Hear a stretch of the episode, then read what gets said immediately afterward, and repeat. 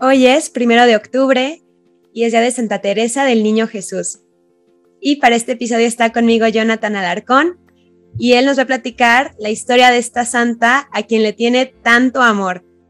Y pues nada, bienvenido Jonathan, muchas gracias por acompañarnos hoy. Hola María, muchas gracias por invitarme de nuevo. Como ella dijo, pues yo soy Jonathan, soy de Colombia y bueno, mi vida se ha habido fuertemente marcada por la presencia de esta santa. Y es una forma muy somera y muy leve de decirlo, pero ella para mí es una de las personas más importantes en mi vida y en mi vida de fe y a quien más amo y quien realmente espero con todo el corazón que cuando llegue el momento de, encontrarme con Dios, ella y nuestra Madre del Cielo sean las que me presenten ante Jesús. Entonces, amo mucho a esta santa, pero de todas maneras voy a tratar de, de ser lo más honesto con ella, ¿no? De no hablar solamente desde la devoción y el amor, sino realmente de quien yo he aprendido en estos varios años de, de quién es Teresa de Lisieux y, esperar que todos puedan interesarse o amarla más, si ya la aman, amarla más, o si no la conocen, sin miedo acercarse a ella, porque fue un regalo de Dios para la humanidad, en serio que lo fue. Bueno, eh, antes de comenzar me gustaría decir que, que quiero hablar de, de, de Teresa del Niño Jesús y la Santa Paz, ¿verdad? Porque muchos conocemos a, esta santa como Santa Teresita eh, y nuestra Teresita, o en Estados Unidos eh, Saint Therese the Little Flower, ¿no? La pequeña flor, y son todos apelativos muy bellos, muy ciertos y honestos respecto a esta santa, pero, pero quiero hablar es de, de, de Teresa de Lisieux, ¿no? De la quien ah, un día la iglesia consideró digna de darle el título de doctora de la iglesia eh, y quiero, quiero que juntos descubramos a un alma enorme, realmente, porque yo veo a Teresita y ya esa es una opinión muy personal, pero veo a Teresa del Niño Jesús y no me parece una santa pequeña. Sí lo es, pero en mi forma de entenderla completamente, no es una santa que pueda decir uno pequeña o de, de formas pequeñas, sino que es una santa extraordinariamente grande, pero en un empaque muy pequeñito, para que no nos asustemos. Entonces, es un milagro, es una gracia, de, eh, es un milagro de la gracia. Es un regalo de Dios para la iglesia, para la historia, para la humanidad. Eh, y bueno, eh, voy a tratar también de, de, citarla mucho en sus textos, no solo la historia de un alma, porque también creo que es importante leerla completamente. Es decir, la historia de un alma es, es la mejor carta de presentación que nunca en la historia se haya hecho de un personaje, creo yo. Eh, y está muy bien, es genial, pero para realmente tener una imagen muy completa, redonda y honesta de quién fue Teresa del Niño Jesús, eh, hay que ir a, a, las cartas, ¿verdad? De Teresita, hay que ir a sus poesías, a sus oraciones, a las últimas conversaciones, que también fue una idea genial de parte de sus hermanas, viendo como, como a Teresita ya en las últimas y sabiendo el tesoro que tenían con ellas eh, también si se tiene oportunidad las, las recreaciones piadosas, el teatro, eh, todo esto y también eh, los procesos de beatificación y canonización que yo por gracia de Dios tengo aquí conmigo en una edición de la editorial Monte Carmelo, porque ahí nos muestran una Teresita que ella no contó. Ella en la historia de un alma, por ejemplo, cuenta lo que ella quiere de ella misma, ¿no? Y entonces hay momentos en que ella se contiene mucho para porque la idea de cuando ella escribe la historia de un alma no es que la gente la lave y que, que la sigan a ella, sino ella quiere honestamente y humildemente contar lo que Dios hizo en su vida. Pero en los procesos de canonización, si ya son sus hermanas, su familia, sus hermanas de comunidad, quienes desde su perspectiva y quienes vivieron con ella, quienes compartieron el comedor con ella, el trabajo, la vida, pues quienes dicen, cómo fue que experimentaron el vivir con esta mujer y vivir con una de las santas más grandes de los tiempos modernos, como la llamó en su momento San Pío X. Entonces, ya ahora sí, comenzando propiamente con Teresita, eh, o Teresa del Niño Jesús y de la Santa Paz, porque también el nombre completo es, es muy importante. Eh, Teresa nació el 2 de enero de 1873 en Alençon, en una ciudad francesa, en una provincia de Normandía bautizada como Marie-Françoise Thérèse Martin Guérin, o para nosotros en español María Francisca Teresa Martín Guerín. en el hogar de San Luis Martín y Santa Celia Guerín. Eh, no voy a detenerme en los papás de Teresita porque ya hay un episodio especial dedicado a los papás de Teresita que se publicó el pasado 12 de julio y que a mí me pareció genial y muy completo. Entonces, quienes se sienta como motivado o como curioso respecto a la familia de Teresita, de sus padres, entonces vaya. Fue bautizada el 4 de enero de ese mismo año en la Basílica de Nuestra Señora en Alençon, que hoy ya es Basílica Menor, y su madrina fue su hermana mayor, María, y un muchacho que se llamaba Paul Vaux. Teresita era la novena de, bueno, de nueve hijos, fue la última, pero de esta familia solo sobrevivieron eh, cinco mujeres, que fueron María, que fue la primera que nació, Paulina, Leonia o Leonie, como me gusta más llamarla en francés, porque siento que su nombre es más bonito en francés, eh, Celina y la última, Teresita. Antes de Teresita hubo cuatro niños, dos niños y dos niñas que murieron a edad muy temprana y que, bueno, no llegaron a, conocer la adultez, pero que Teresita en su vida tuvo siempre muy presente, ¿no? Y que más adelante veremos si actuaron en su vida de una manera muy particular y muy bella. Entonces Teresita nace, como ya dijimos, en el hogar de San Luis y de Santa Celia, que la iglesia eh, celebra el 12 de julio, eh, y fue un hogar, no sé la, eh, la palabra correcta para nombrarlo, pero yo creo que dejémoslo en que fue un hogar santo, eso en, en, mayúsculas. Estamos hablando de que sus padres sean buenos, o como vemos en muchas historias de santos, de que ellos mismos hablan de su familia dicen mis padres fueron muy católicos, muy devotos, honrados, trabajadores. Pero en este caso, en el caso de Teresa de Lisieux, estamos hablando de que sus padres canónicamente por la iglesia son santos, no solamente de que Teresita lo cree, sino de que la iglesia ya dio su veredicto respecto a ellos y los reconoció como santos también. Entonces Teresa nace en un hogar de santos y es educada en un ambiente de profundo respeto y de amor a Dios, pero sobre todo de amor a Dios, no tanto el respeto lejano a Dios, sino un profundo amor a Dios. Sus primeros años, ella lo recuerda con mucho cariño, con mucho amor y, ella lo describe en la historia de un alma como la primera etapa y la más bella de toda su vida. Dentro de, esas, de este momento de su vida podemos eh, rescatar, por ejemplo, que Santa Celia, cuando nace Teresita, eh, no estaba muy físicamente muy, muy eh, bien para poder nutrir a Teresita, o sea, darle, darle leche de sus pechos. Entonces ella la lleva donde una nodriza en un pueblito cercano a Lenzón, a la casa de la señora Rosa Taillé, eh, que era una campesina que había creado ya muchos hijos y que era una mujer muy robusta, fuerte, y que allí dejó a Teresita durante los primeros, unos primeros meses de su vida eh, para que esta mujer se la ayudara a criar. Eh, y hay una, anécdota muy bonita que cuenta Teresita, que no sé si todo el mundo eh, la tiene por allí, pero ella dice que más o menos cuando tenía tres o cuatro años soñó algo muy peculiar.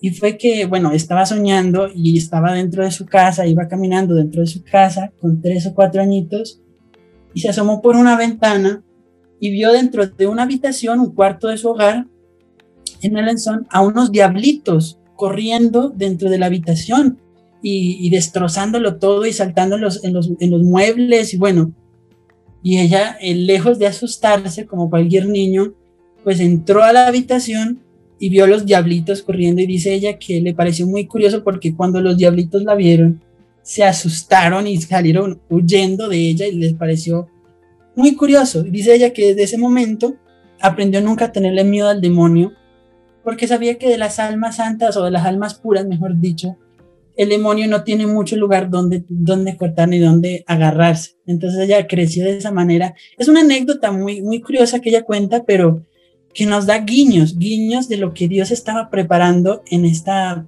en esta personita para toda la iglesia.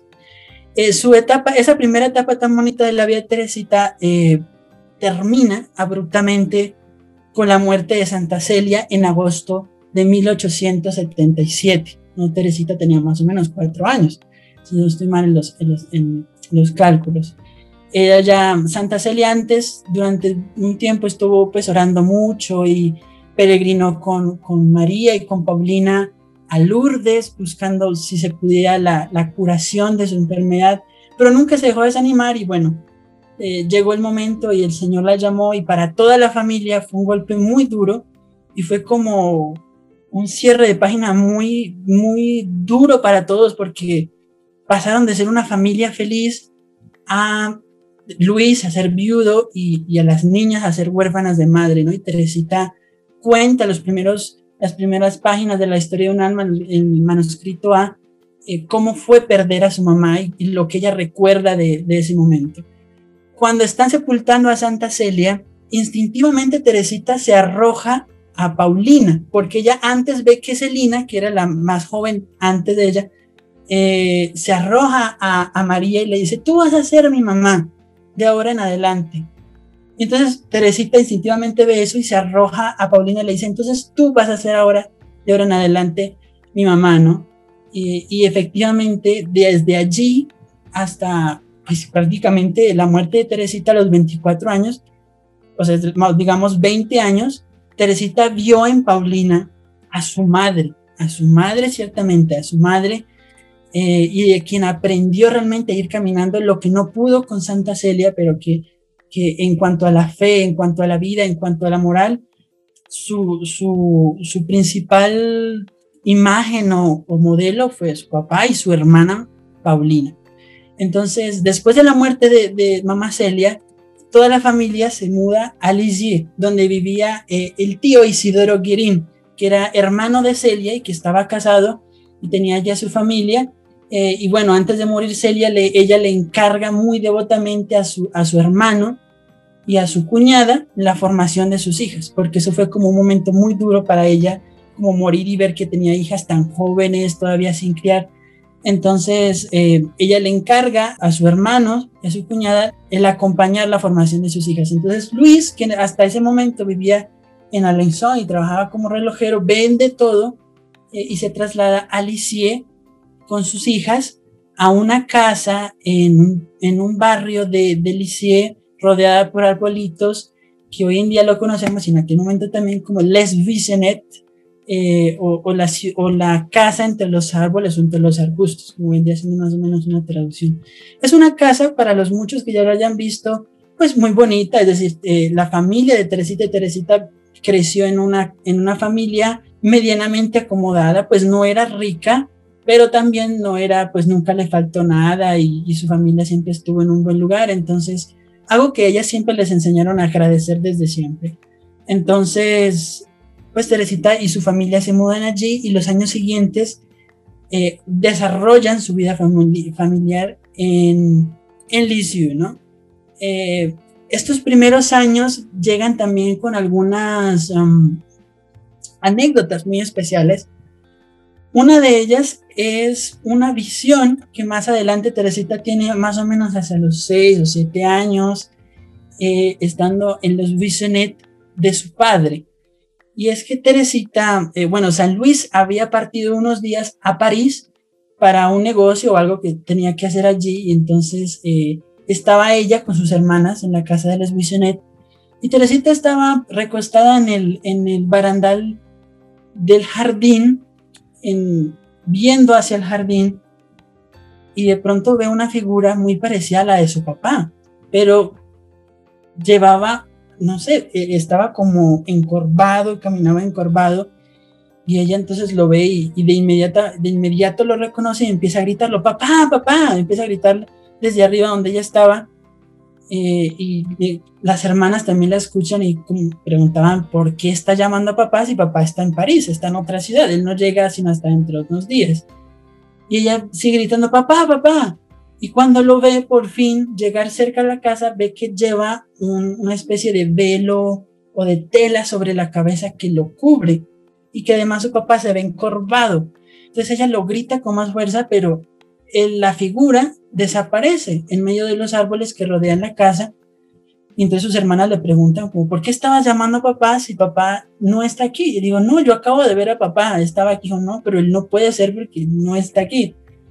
Bueno, eso se queda en una anécdota que ellas no comprenderían sino hasta dentro de muchos años, pero que fue uno de los primeros guiños a experiencias espirituales muy particulares en la vida de Teresa porque también muchas veces se nos, se nos ha enseñado que Teresita es una santa completamente del ordinario, que nunca tuvo visiones o algún tipo de experiencia mística, pero la verdad es que sí tuvo algunas, eh, que ella trató de cubrirlas muy bien para que no parecieran como tan extraordinarias ni tan fuera de lo común, pero ya al verlas, examinarlas, sí son muy, muy especiales y sí hablamos de gracias místicas propiamente. Siguiendo, uno de los momentos, digamos que más eh, memorables de la vida de Teresita en, en Les Buissonnet, para muchos siempre será su enfermedad y su curación a los, a los 10 años. En 1883, eh, unos meses antes de que se enfermara, eh, María, su hermana mayor, había compartido con su familia su deseo de ser religiosa. Obviamente, en el ambiente tan, tan eh, devoto y tan entregado como era la casa de, San Luis Martín y la familia y su familia, iban tarde o temprano a nacer una que otra vocación religiosa eh, que terminarían siendo todas las hijas Martín. Eh, y bueno, María expresa primero su, su deseo de entrar al convento y escoge el Carmelo de Lisieux, el monasterio del Espíritu Santo de las Carmelitas Descalzas de Lisieux. Allí entra María y poco después, en 1882, entra Paulina. Cuando Teresita se entera de que Paulina quiere también ingresar al Carmelo, para ella se convierte en un momento de crisis, el siguiente momento más difícil después de haber perdido a su mamá. Porque como ya dijimos, Teresita adopta a Paulina como su mamá. Y perder a Paulina ahora también de una manera figurada, porque pues no se moría, sino que entraba al convento, pero en ese momento hubo un convento de clausura, como era el de las Carmelitas, sí la separaba indefinidamente de su hermana. Para ese momento Teresita ya había demostrado eh, rasgos vocacionales también. Ella jugaba en, el jardín a hacer pequeñas ermitas con su hermana Celina y allí ellas dos jugaban a ser eh, monjitas y bueno, cosas por el estilo, pero, pero en este momento la realidad golpea de nuevo a Teresita que tiene 10 años, 9 en, en 1882 cuando se entera, eh, y que también estaba pasando por un momento muy fácil en la escuela. Ella estaba estudiando en la abadía de las benedictinas de Lisieux junto a Celina, no como interna, que sí María y Paulina sí estuvieron como internas, sino solamente como pues iba en la mañana, estudiaba con su hermana luego en la tarde regresaba a casa. Eh, pero de todas maneras fue un momento de mucha prueba porque ella no encajaba en su colegio. Ella había sido criada, ella había sido criada de una manera tan, eh, tan especial, eh, tan, no sé, sensible, no, no alcahueta, no, pero sí una manera muy especial con una sensibilidad espiritual y humana muy particular, que al encontrarse con otras niñas de una sensibilidad y una manera, actitudes y personalidades muy distintas a ella, le costó y le fue muy duro. Ella nunca llega a ser muy explícita sobre si realmente llegó a sufrir bullying, como lo llamamos hoy en día en su colegio, pero honestamente sí se sentía muy mal, se sentía muy sola, no llegó a ser ni una, creo que ni una amiga realmente en la, en, en su colegio. Tal vez llegó a ser una o dos amigas no muy cercanas, pero sí le costó una época de mucha prueba para ella estar en, en Abadía. Eh, y unido esto a la partida de Paulina y de María al convento de las Carmelitas, pues comenzó a hacer algo en su psiquis muy particular, en su mente, en su, en su cuerpo y en, en todo su físico, porque empezó a sufrir de muchos dolores de cabeza, mareos, empezaba a desmayarse y estos ataques empezaron a ser cada vez más fuertes hasta el punto de que ella llegó un momento de estar completamente en alucinaciones y sudando y eh, con mucha fiebre, eh, muy preocupada, la familia se reunió en torno a ella y San Luis mandó a pagar misas en un santuario en París, el santuario de nuestra Señora de las Victorias en París pidiendo su curación. Varias misas allí toda la familia estaba muy angustiada por lo que estaba pasando con ella. Y el domingo 13 de mayo de 1883, estando Teresita allí y su familia y sus hermanas orando, trae la imagen de la Virgen que desde ese momento se llamaría la Virgen de la Sonrisa, una imagen de la Virgen María con los brazos abiertos, la ponen en la, en la habitación de Teresita y oran devotamente todas sus hermanas, es decir, Celina, Leonia eh, y su papá, que todavía estaba allí, y oran fervientemente a la Virgen por la curación de Teresita mientras ella estaba en delirio y para, casi que se agonizaba.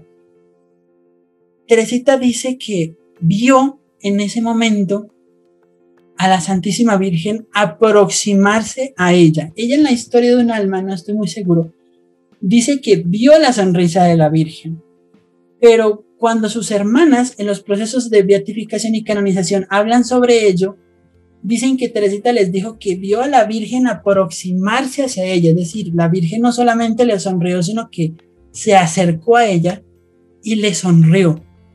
Y que fue en la sonrisa de la Virgen María donde Teresita encontró su curación. Fue una, fue cuestión de instantes, ¿no? Dice ella, la Santísima Virgen me pareció hermosa y le sonrió de una manera celestial. Eh, no nos añade el hecho de que la Virgen se acercó a ella, eh, de nuevo para, creo yo, como tratar de disimular ese tipo de, encuentro, pero desde ese momento ella se curó, al menos de la crisis nerviosa en la que estaba viviendo. Ella se levanta, pide de comer, su familia queda como inmediatamente sienten el milagro porque lo ven en los ojos de Teresita, allí en su habitación, en la casa de Les Buissonet. Eh, y desde ese momento ella se levanta y no vuelve a tener más ese tipo de ataques, ni de, ni de problemas, ni, ni de desgaste en su enfermedad.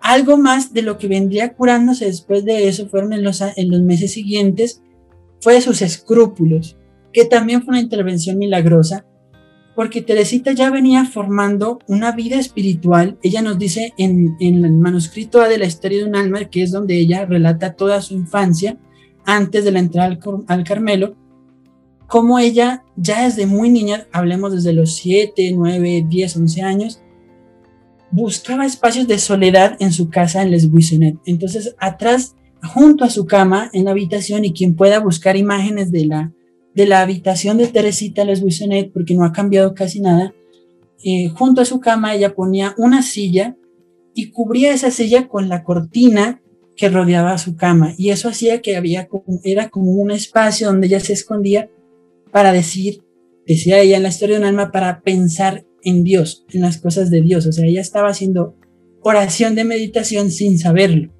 Entonces estaba allí resguardada, orando, y sin saberlo iba empezando a orar.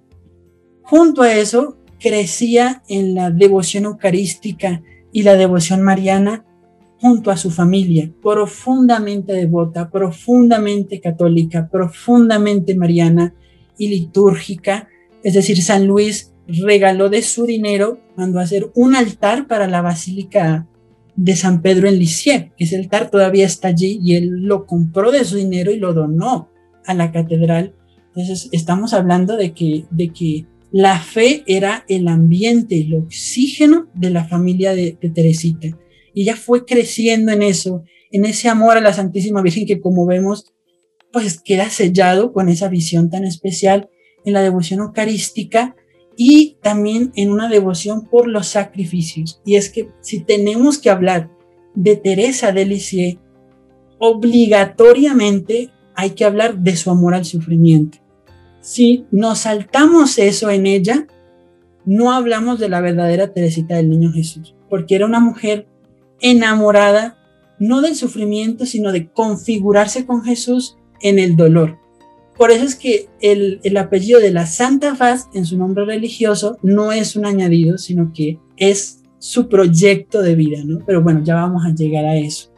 Teresita entonces empieza a hacer sacrificios desde casa en su manera infantil de, interpretarlo, que era ofrecer el postre, no salir a jugar, no leer el libro que le gustaba, porque era muy ávida la lectura, eh, tal vez no salir un día con su papá a pasear por la ciudad, porque era uno de sus hábitos preferidos, salir con su papá a pasear por la ciudad, y él le compraba juguetitos en medio del paseo y era, son recuerdos muy preciados que ella cuenta y pone la historia de un alma y todas esas cosas las fue poco a poco ofreciendo para integrarse en ese espíritu del sacrificio, del, del ofrecimiento, de no solamente privarse por privarse, sino de que ella pensaba en ofrecerlo por los pecadores, por las personas que sufrían y poco a poco se fue se fue preparando en ella misma este, este espíritu de sacrificio, cosa que más adelante, cuando llegaron las pruebas más duras, no le costó tanto. En 1884, el 8 de mayo, Teresita hace su primera comunión en la abadía de las benedictinas de Lisieux. Y en la historia de un alma nos cuenta muy bien el, proceso de preparación tan especial que hizo ella para recibir el sacramento de la Eucaristía. Y a mí me queda muy marcado cómo ella lo, lo dice en la historia de un alma. El día más hermoso de mi vida, el día del primer beso de Jesús a mi alma. Ella lo siente de esa manera. Fue el día en que Jesús besó por primera vez su alma. Y el preparar su primera confesión antes de la primera comunión también fue muy especial porque era tan pequeñita que el sacerdote cuando la fue a confesar y abrió la, ventanilla del confesionario para verla, no la vio, no vio a nadie allí. Ella le tocó pararse para que el padre pudiera verla porque era tan pequeña que no llegaba a la ventana del confesionario. Entonces el padre le dio permiso de confesarse de pie y confesó sus pecados, hasta ese momento lo que ella consideraba pecado, y los días siguientes hizo su primera comunión. Y decían sus hermanas en, los procesos de beatificación que ese día ella parecía más un ángel terrenal que una niña, que no era solamente la vestidura blanca en la que estaba vestida, sino de que su, su disposición y su corazón en ese día sintieron por primera vez un toque casi diríamos que sobrenatural de Dios a su corazón. Para una niña de 11 años, tal vez, todavía no se daba el decreto de San Pío X para que los niños se hicieran más más jóvenes la primera comunión, pero ella estaba tan dispuesta y tan bien preparada que la forma en que vivió el sacramento y luego unos meses después la confirmación fue un, no sé cómo ponerlo, desenredó en ella el inicio de una vida espiritual tan fructífera, tan seria, tan para toda la iglesia, que eh, quedó marcada para ella para siempre. En esos meses también se da su segunda curación de la que les estaba hablando, y es que eh, en medio de esa profunda vida espiritual que ella ya llevaba siendo apenas una niña, apareció eh, un defecto, podría decirse, una tentación que era los escrúpulos. Era una niña tan devota, tan sensible eh, y tan esmerada en siempre mantener feliz a Jesús y de cuidarse de tal manera, porque por ejemplo en su pudor como niña y como mujer, decía ella que cuando se cambiaba en su casa, se imaginaba siempre a los ángeles junto a ella, ¿no? Para siempre, y entonces ella pensaba en no escandalizar a los ángeles cuando se vestía. Era una cosa muy, muy curiosa y muy, linda de, su forma de, de, de vivir la fe siendo tan pequeña. Pero entonces ella empezó a ser afectada por los escrúpulos y se veía completamente, continuamente llorando, preocupada, estresada y muy ansiosa porque pensaba que cosas que no eran pecados lo eran. No sé, por ejemplo, un día había probado postre después de almorzar eh, y ella tal vez había olvidado que lo iba a ofrecer y para eso ella ya era un pecado gravísimo y se sentía muy mal y se sentía terrible por haber olvidado hacer esto o si de pronto sentía o su disposición o algo en su continuo vivir la afectaba de tal manera que hasta que ella no iba a donde, a donde Celina y le preguntaba si lo que ella había hecho estaba bien o mal, entonces ella no quedaba feliz. Y, si algo lo llevaba hasta el sacerdote y le confesaba y el padre le decía, bueno, mi hija, esto no es pecado. Pero entonces ella lo sentía como si lo fuera y algo que la afectó muchísimo y de lo que se sanó pidiéndole a sus hermanitos en el cielo. Ella tomó la iniciativa de pedirle a sus hermanitos en el cielo que habían muerto antes de que ella naciera que le ayudaran intercediendo ante Dios para que ella pudiera liberarse y saber realmente qué era lo que le agradaba y le disgustaba a Dios, ¿no? Porque es una una tentación muy, muy normal cuando uno va comenzando un camino espiritual seriamente y con toda devoción, de, no saber qué es pecado y qué es pecado, ¿no? Y llegar a un punto de decir todo es pecado o decir nada es pecado. Teresita estaba en el lado del todo es pecado y gracias a la intercesión de sus hermanos, por fin eh, es liberada de ese sentimiento de culpa y de ansiedad. Durante esa misma época, eh, bueno, ella abandona la escuela, sigue siendo formada en casa junto a Leoní y Celina, que ya se había graduado también, eh, y algo que nos cuenta algo muy bello, o por lo menos que a mí me parece muy bello, que cuenta Leoní en los procesos de canonización y que no aparece en otras partes, es que Leoní, aunque era mayor que Teresita, de todas las hermanas Martín, era muy distinta, porque ella no era eh, ni tan inteligente como sus otras hermanas, y su piedad no era la misma que la de sus otras hermanas. Ella amaba a Dios, pero se sentía como la oveja negra en su familia. Y también fue muy incomprendida en su momento y ya no se sentía tan buena ni tan perfecta como sus otras hermanas. Y todo el mundo alababa a Teresita porque era una niña que parecía un ángel mientras que Leoní luchaba mucho y tuvo que durante toda su vida luchar muchísimo para poder llegar a, a sentirse bien ante los demás y ante Dios. Y era muy lenta para estudiar y siempre la parte académica se le dificultó mucho. Y dice ella que le costaba mucho estudiar, pero que Teresita, aunque era mucho menor que ella, se sentaba con ella en el buissonet y le enseñaba, sin humillarla y sin burlarse de ella por ser mayor. Y eso fue algo que quedó marcado en Leoní cuando ella da su testimonio en los procesos de Teresita. Dice, ella se sentaba conmigo me enseñaba a escribir, me enseñaba de ortografía, leía conmigo y nunca sintiéndose mejor que yo, ni sobre, ni por encima de mí, ni, creyéndose más que yo por el hecho de ser menor que yo, sino que con todo el amor de su corazón me enseñaba y es lo que más me quedó marcado de ella, tal vez. Y es, habla de la dulzura del alma de Teresita, ¿no? De Teresa Martín de, cómo veía por su hermana de esa manera. Durante esa época ocurre el segundo episodio también más importante de la, de la estadía en Les Buissonet, que es la conversión o la gracia de Navidad. Teresita, como veríamos diciendo, pues sí, era una niña muy piadosa, eh, muy amable, supremamente entregada a su familia eh, y que le preocupaba muchísimo hacer la voluntad de Dios en su vida. Pero también era una niña, una niña muy sensible, y, al extremo sensible, ¿no? Entonces, de que si ella veía que alguien no la llamaba cariñosamente, entonces los ojos se le llenaban de lágrimas. Y si alguna de sus hermanas la reñía o medio le llamaba la atención por algo, entonces ella lloraba. Y si las cosas no le salían como ella quería, lloraba. Y si, bueno, pasaban cosas en su hogar o su papá de pronto le pedía hacer algo que ella le costaba, lloraba. Entonces se volvió una niña supremamente sensible eh, y ocurrió que la noche del 24 al 25 de diciembre de 1887, cuando su familia fue a la misa del gallo, la misa de Nochebuena, iban regresando ya a casa de la misa y bueno, llegaron tarde porque en esa época la misa de gallo sí era la medianoche, pongámosle a la una, de la, una o dos de la mañana eran en ese momento y, Teresita, eh, por muchos años había tenido la costumbre en su hogar de que cuando llegaban de la misa de Nochebuena encontraba juguetitos en sus zapatos. Dejaban los zapatos, los niños dejaban los zapatos frente a la chimenea y allí los papás les dejaban juguetes y bueno, como siempre ha sido, ¿no?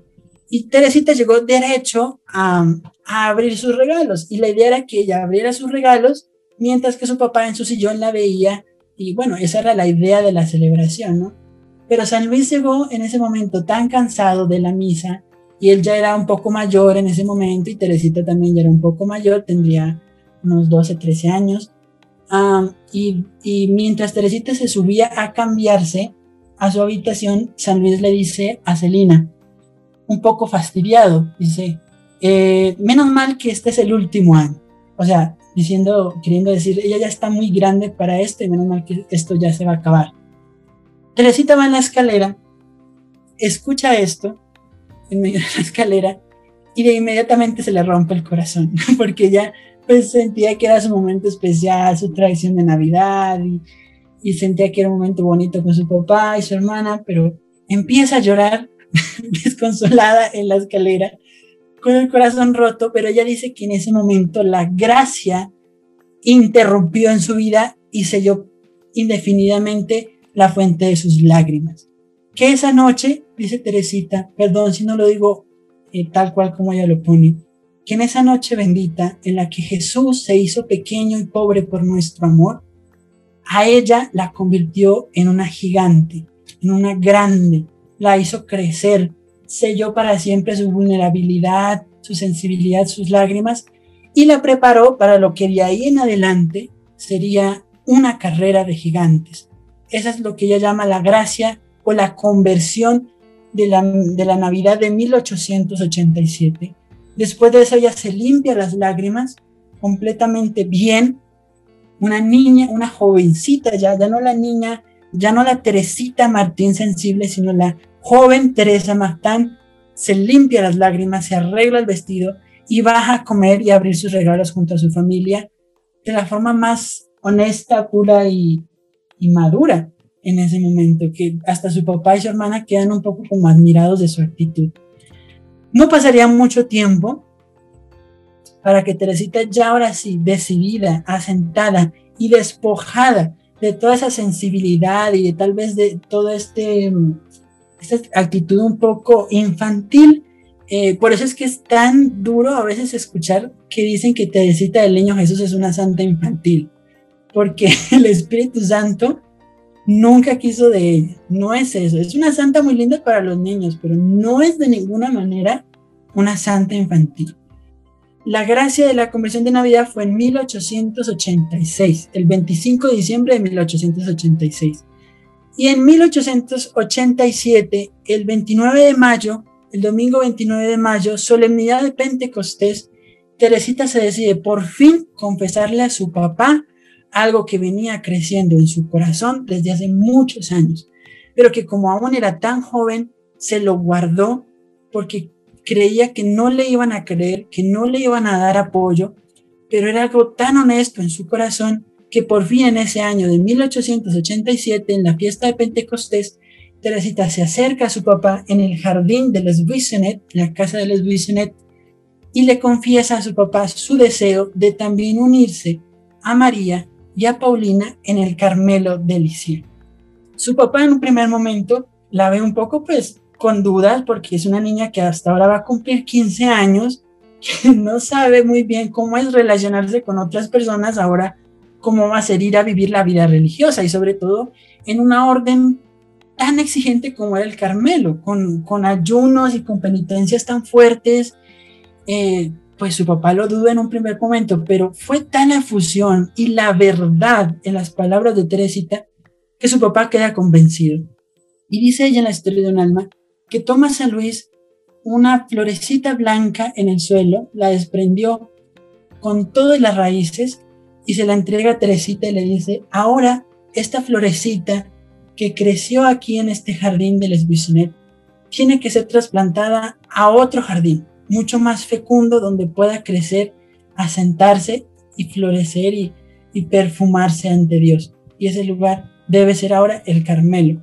De esa manera, Teresita recibe la bendición de su papá para su vocación religiosa. Pero era el único, el único que la apoyaba.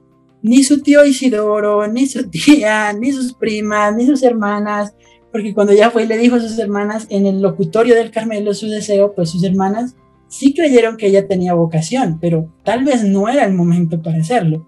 Y la Madre María de Gonzaga, que en ese momento era la priora del Carmelo de Lisieux, la, la quería mucho, la consentía mucho y la, la niñaba mucho, sí, pero también, también tuvo dudas y dijo como que, bueno, aquí no puede entrar una postulante hasta los 19, 21 años, más o menos, ¿no? Entonces, y tú tienes 14 es como que te apoyo en tu vocación, pero no es el momento. Claro que si el obispo o el director del Carmelo te da permiso, pues yo te abrí un espacio.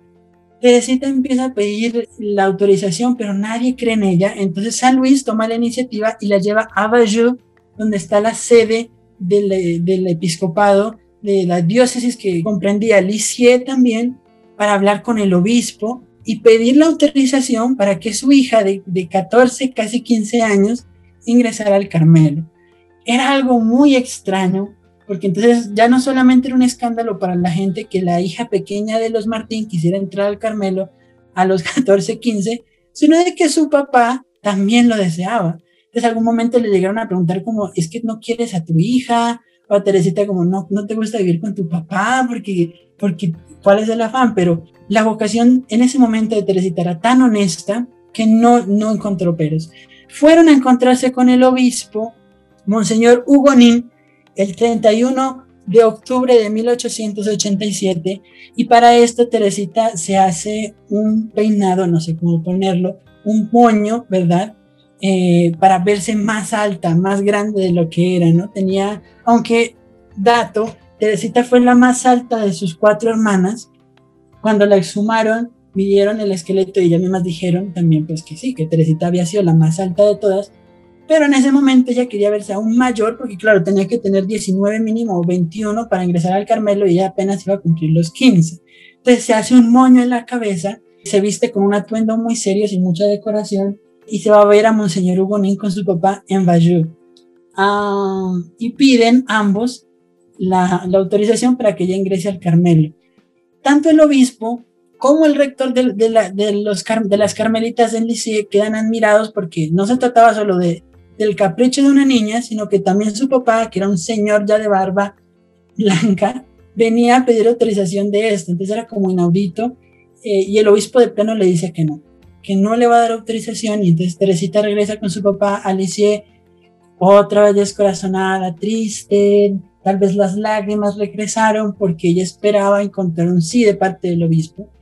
Pero San Luis la, apoya y le dice, no, no, no, no, no te preocupes, vámonos a Roma a hablar con el Santo Padre, que si el obispo no nos da permiso para que ingreses, si el Santo Padre lo da, no hay nadie que pueda decir que no.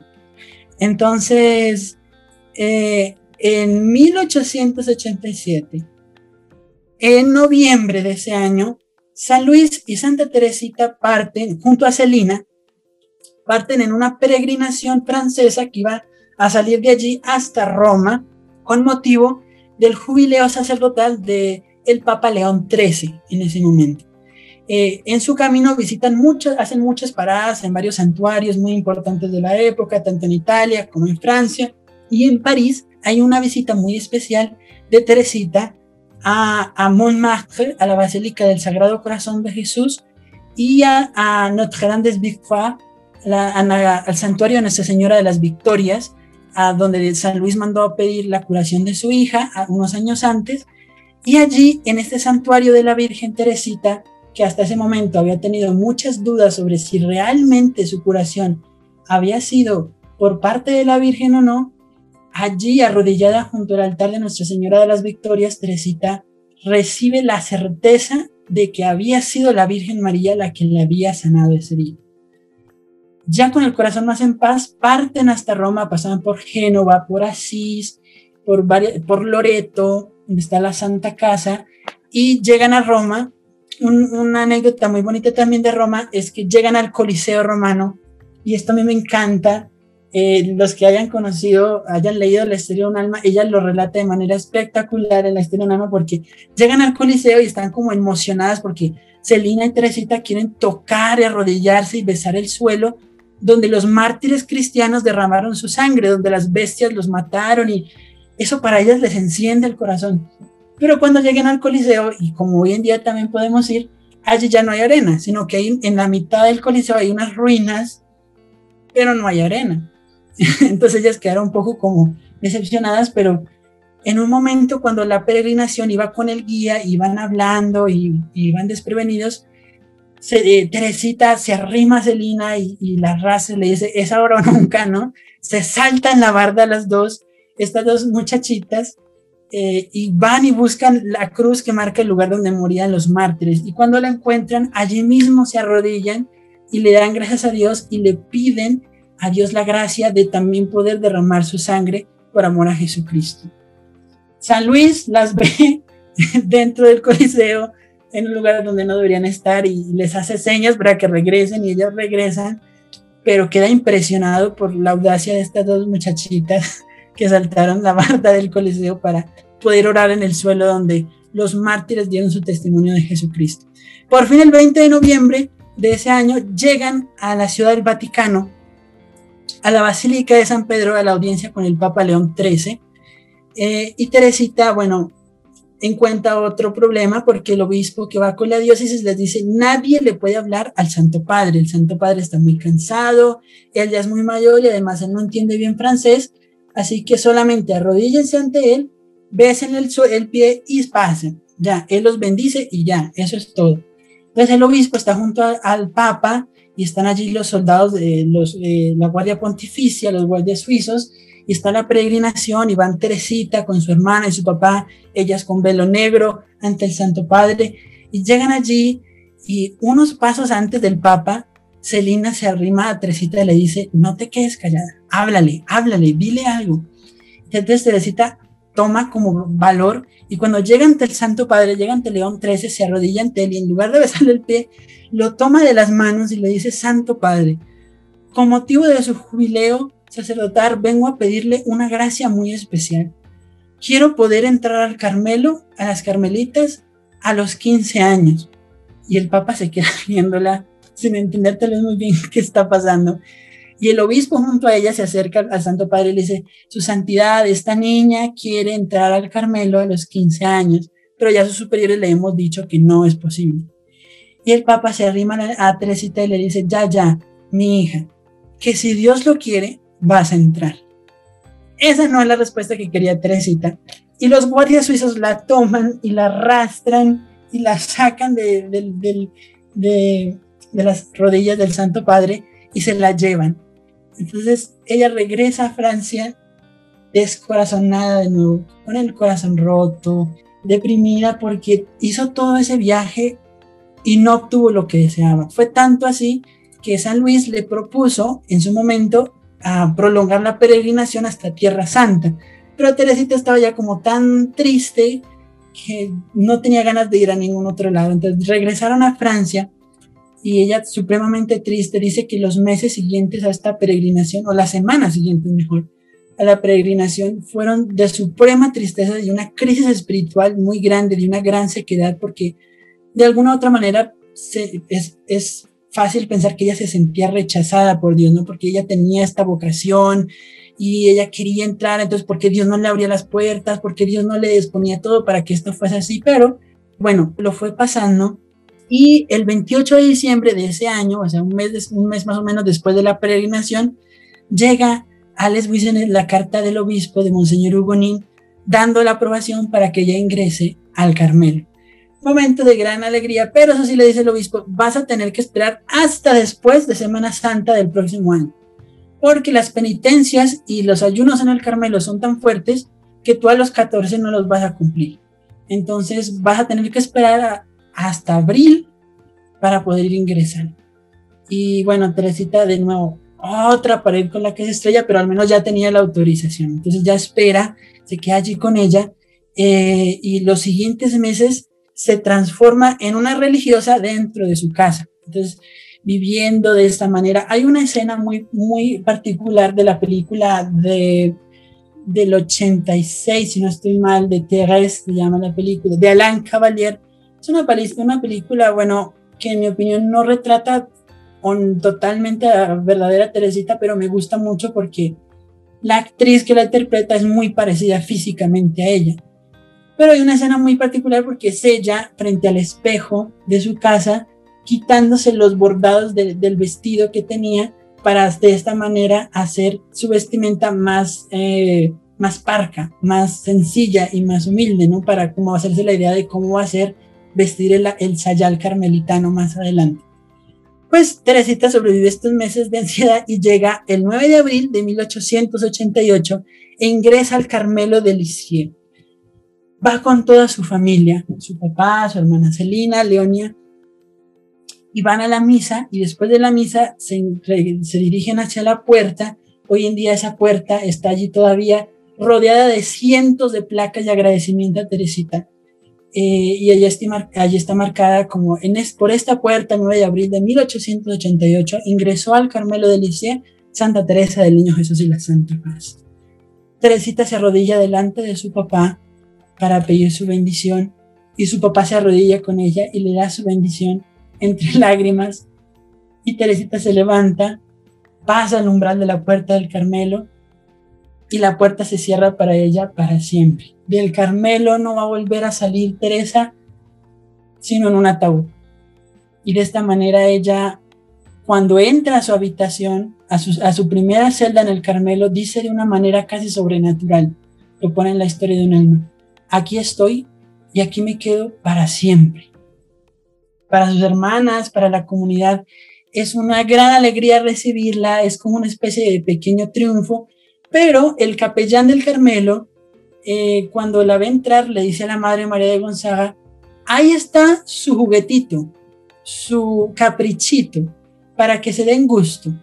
Pero si esto le sale mal, es responsabilidad de usted, Madre Superiora, no de mí, porque yo fui el primero que me opuse a esto. La Madre María de Gonzaga la acepta aún con la, con la amenaza del capellán eh, y bueno, Teresita ingresa a su postulantado eh, ya desde de los primeros meses, es decir, el postulantado dura desde el 9 de abril del 88 hasta el 10 de enero del 89. Eh, la ponen en el oficio de la ropería durante esos meses y se destaca por su, por su laboriosidad, por la actitud tan particular que tiene, porque, porque para muchos, y yo creo que es muy lógico pensar, cuando entra Teresita al Carmelo, muchos pensarían, ah, bueno, ingresó a las Carmelitas porque quería estar con su mamá adoptiva y con su otra hermana. Pues normal, ¿sabes? Pero ella siempre fue muy seria y muy reiterativa en que ella no ingresaba al Carmelo por María, ni por Paulina, sino por Jesús. Ella quería entrar al Carmelo. Sus palabras exactas son, yo he entrado, venido al Carmelo para orar por los sacerdotes y por la salvación de las almas.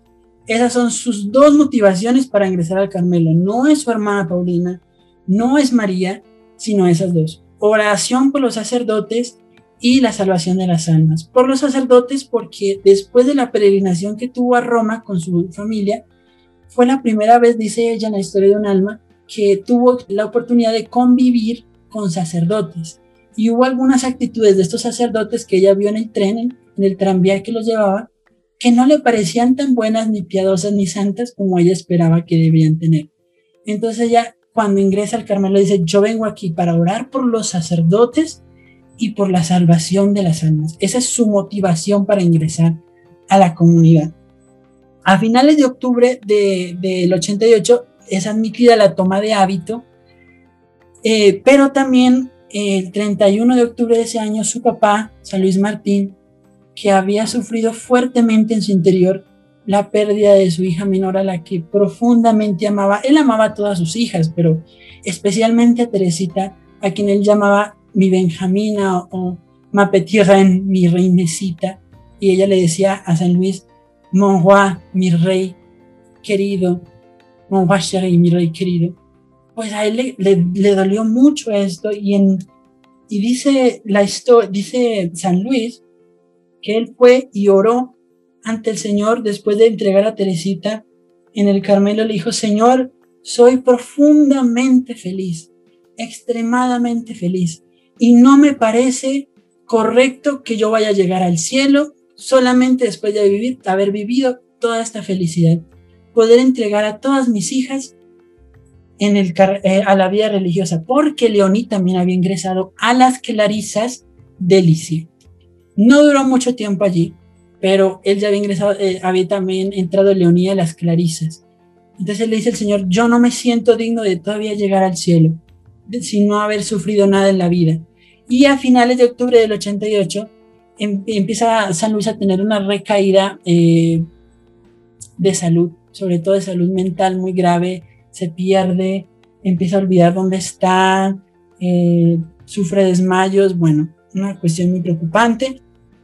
Pero de todas maneras, Teresita toma el hábito el 5, del 5 al 10 de enero de 1889.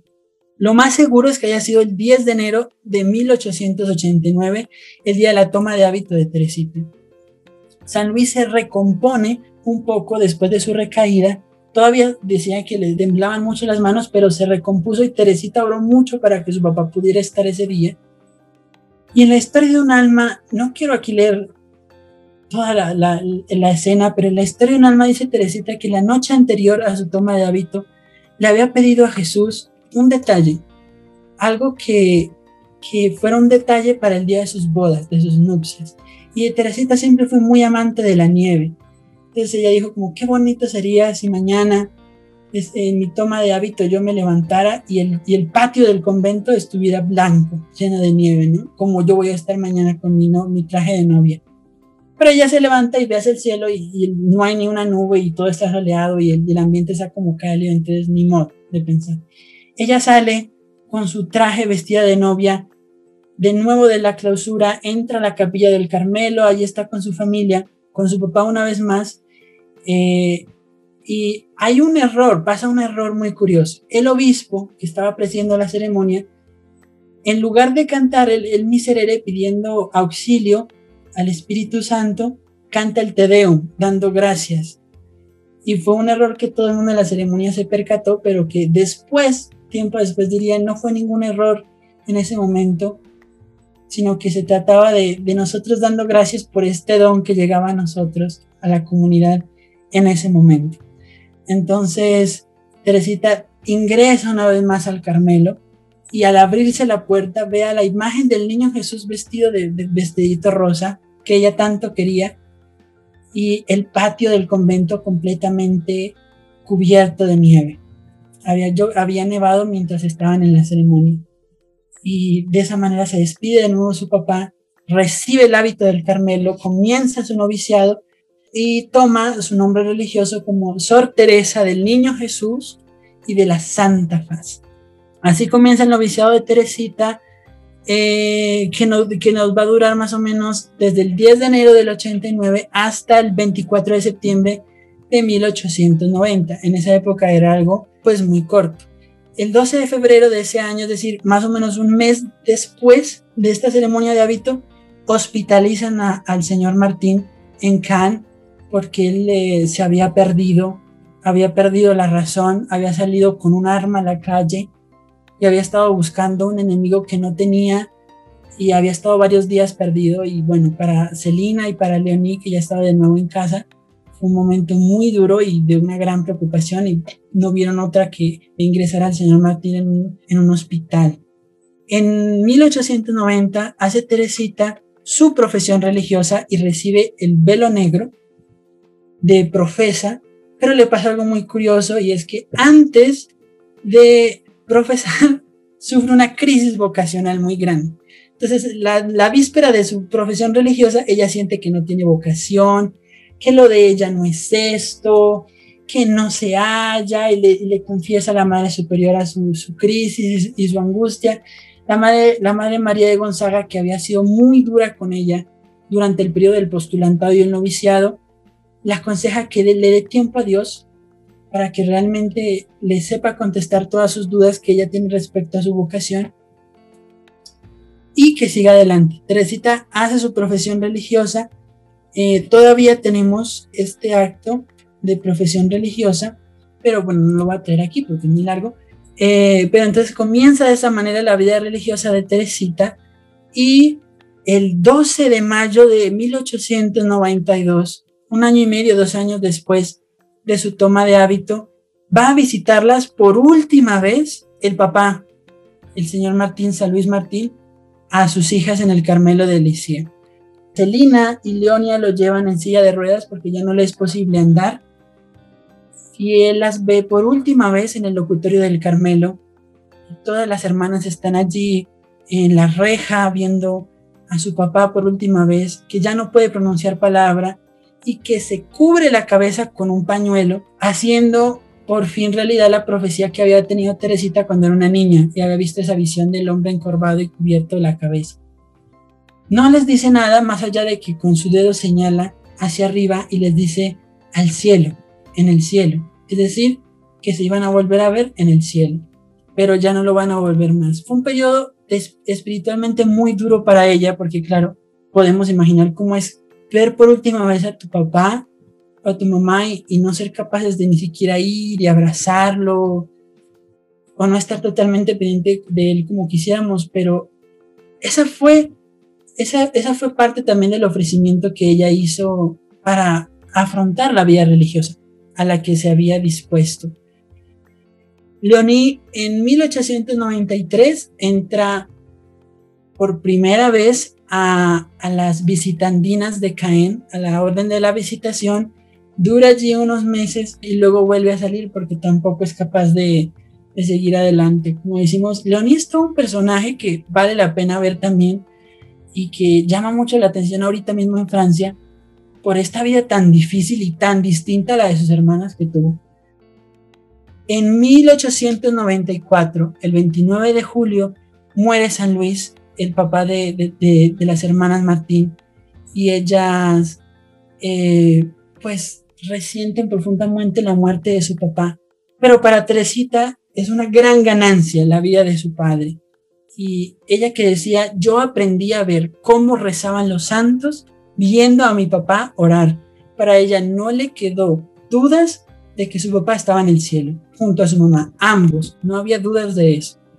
Y me imagino que en este ambiente de conversación familiar y de compartir recuerdos respecto a su padre, entonces que la madre Inés de Jesús, su hermana Paulina, que en ese momento era priora del Carmelo, le pide a Teresita eh, a finales de, de diciembre de ese año de 1894 el escribir sus recuerdos biográficos, eh, al menos una primera etapa de cuando ellos eran niños, de la infancia de Teresita. Entonces ella empieza a escribir eh, por orden de la madre Inés de Jesús, su hermana Paulina, todos los recuerdos que ella tiene de su vida de niña y bueno, de su primera parte de vida religiosa. Y así nace el manuscrito A, que es la primera parte de la historia de un alma. Poco después, más o menos un mes, dos meses después de la muerte de San Luis, Celina también ingresa al Carmelo de Lisieux, después de muchas dudas vocacionales, de muchas pruebas y sobre todo que la comunidad del interior no estaba para nada de acuerdo de que hubiera cuatro hermanas de la misma familia en el mismo convento. Entonces Teresita tuvo que ganarse a, sus hermanas de comunidad para, para, que votaran a favor de que también Celina ingresara y pudieran compartir eh, la vida religiosa en el Carmelo de Lisieux. El 9 de julio de 1895, Teresita se inspira y compone el acto de ofrenda al amor misericordioso de Dios. Este acto de ofrenda es un ofrecimiento total, confiado y totalmente abandonado a la misericordia de Dios, diciéndole ella al Señor, aquí estoy yo ofreciéndome como víctima. Antiguamente los sacerdotes en el antiguo Israel tomaban un corderillo, lo degollaban y lo quemaban sobre un altar para ofrecerlo ante Dios. Pero yo voy a ser el corderito que salte al fuego, por amor a Dios, para la salvación de las almas, porque Dios no es suficientemente amado, ni es suficientemente querido.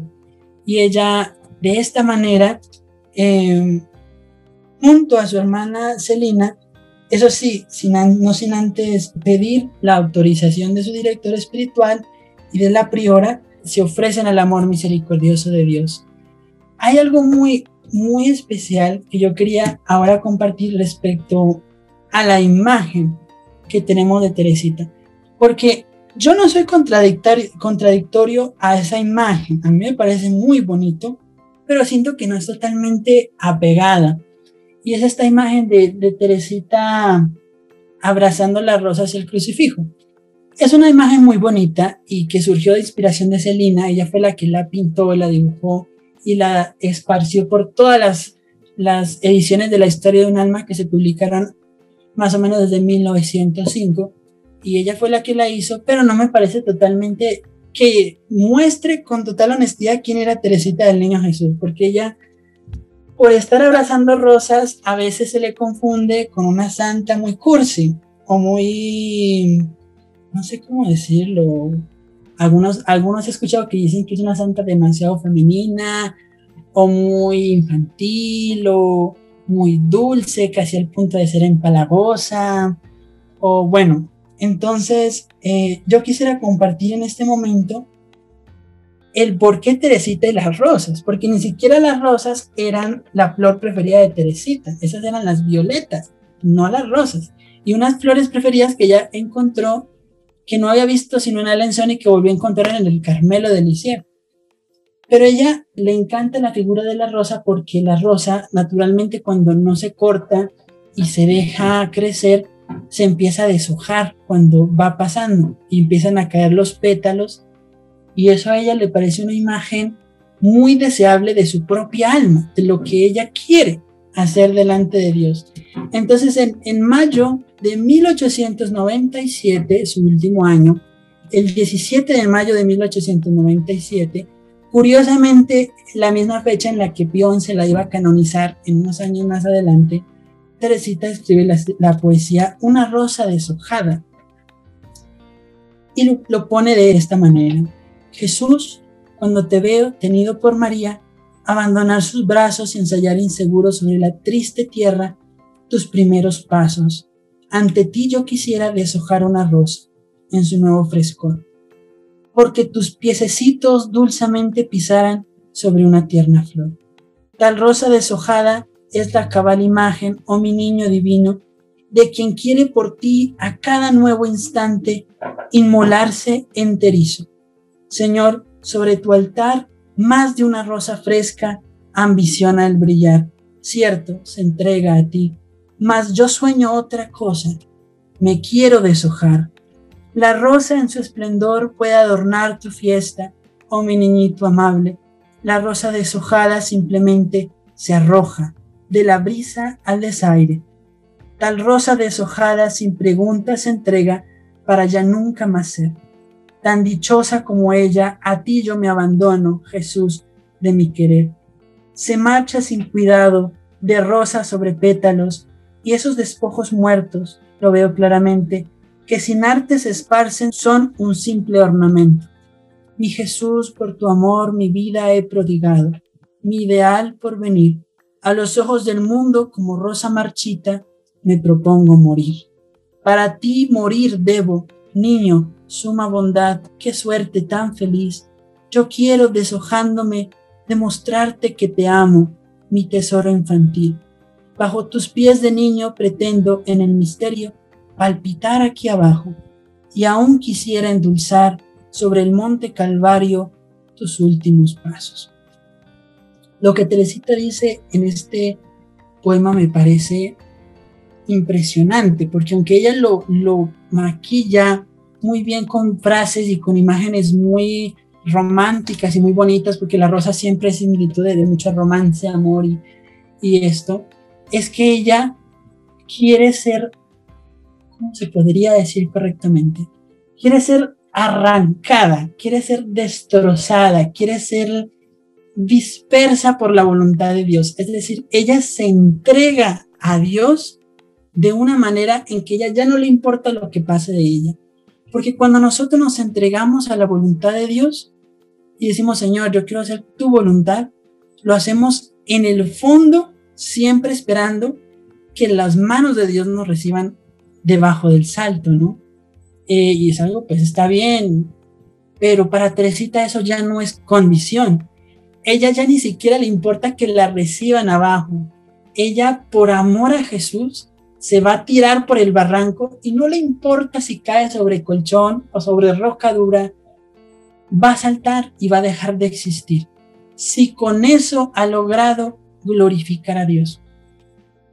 Dice ella, para ya nunca más ser quiero adornar el suelo por donde el niño Jesús pisa con estos pétalos que son mi propia vida, con mi propia vida deshojada ante Dios, voy a, endulzar el piso donde pisa Jesús niño y lo voy a acompañar así hasta la cima del Calvario, para que cuando Jesús suba cargando la cruz, en medio del dolor, de la sangre y de las caídas, todavía encuentre pétalos de rosa alumbrando su camino hasta la última cumbre.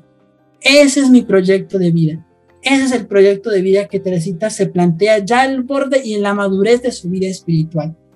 Y Eso es lo que nos demuestra la inmensidad y la profundidad tan grande de la doctrina de esta santa, que no solamente sostiene rosas porque se vea linda, sino porque la rosa que se deshoja, que se cae a pétalos y que se pierde, es su proyecto de vida. Voy a gastarme delante de Dios para que Él siempre encuentre en todo su camino alguien que lo ame. Y si yo tengo que desaparecer en el camino mientras amo a Dios, qué hermoso sería. Eso fue un pequeño, un pequeño eh, paréntesis para hablar ya propiamente de, sus escritos. Y el 17 de octubre de 1895 comienza también una parte muy, muy, muy interesante de Teresita y es su correspondencia con dos sacerdotes, el padre Bellier y el padre Roland, que son dos sacerdotes misioneros que llegaron al Carmelo de, de Lisieux pidiendo eh, una religiosa que fuera como su madrina de oración, ¿no? Para que orara por ellos y con los que ellos pudieran eh, pues intercambiar correspondencia. Y en ese momento era priora la Madre María de Gonzaga. La Madre María de Gonzaga le entrega a Santa Teresita estos dos sacerdotes y Teresa comienza a intercambiar correspondencia con ellos. Pero entre los dos, con el que más afinidad encontró fue con el padre eh, Bellier. Y ella escribe algo muy precioso en una de estas cartas para el padre Bellier el 25 de abril de 1897. Escribe ella para su hermano sacerdote.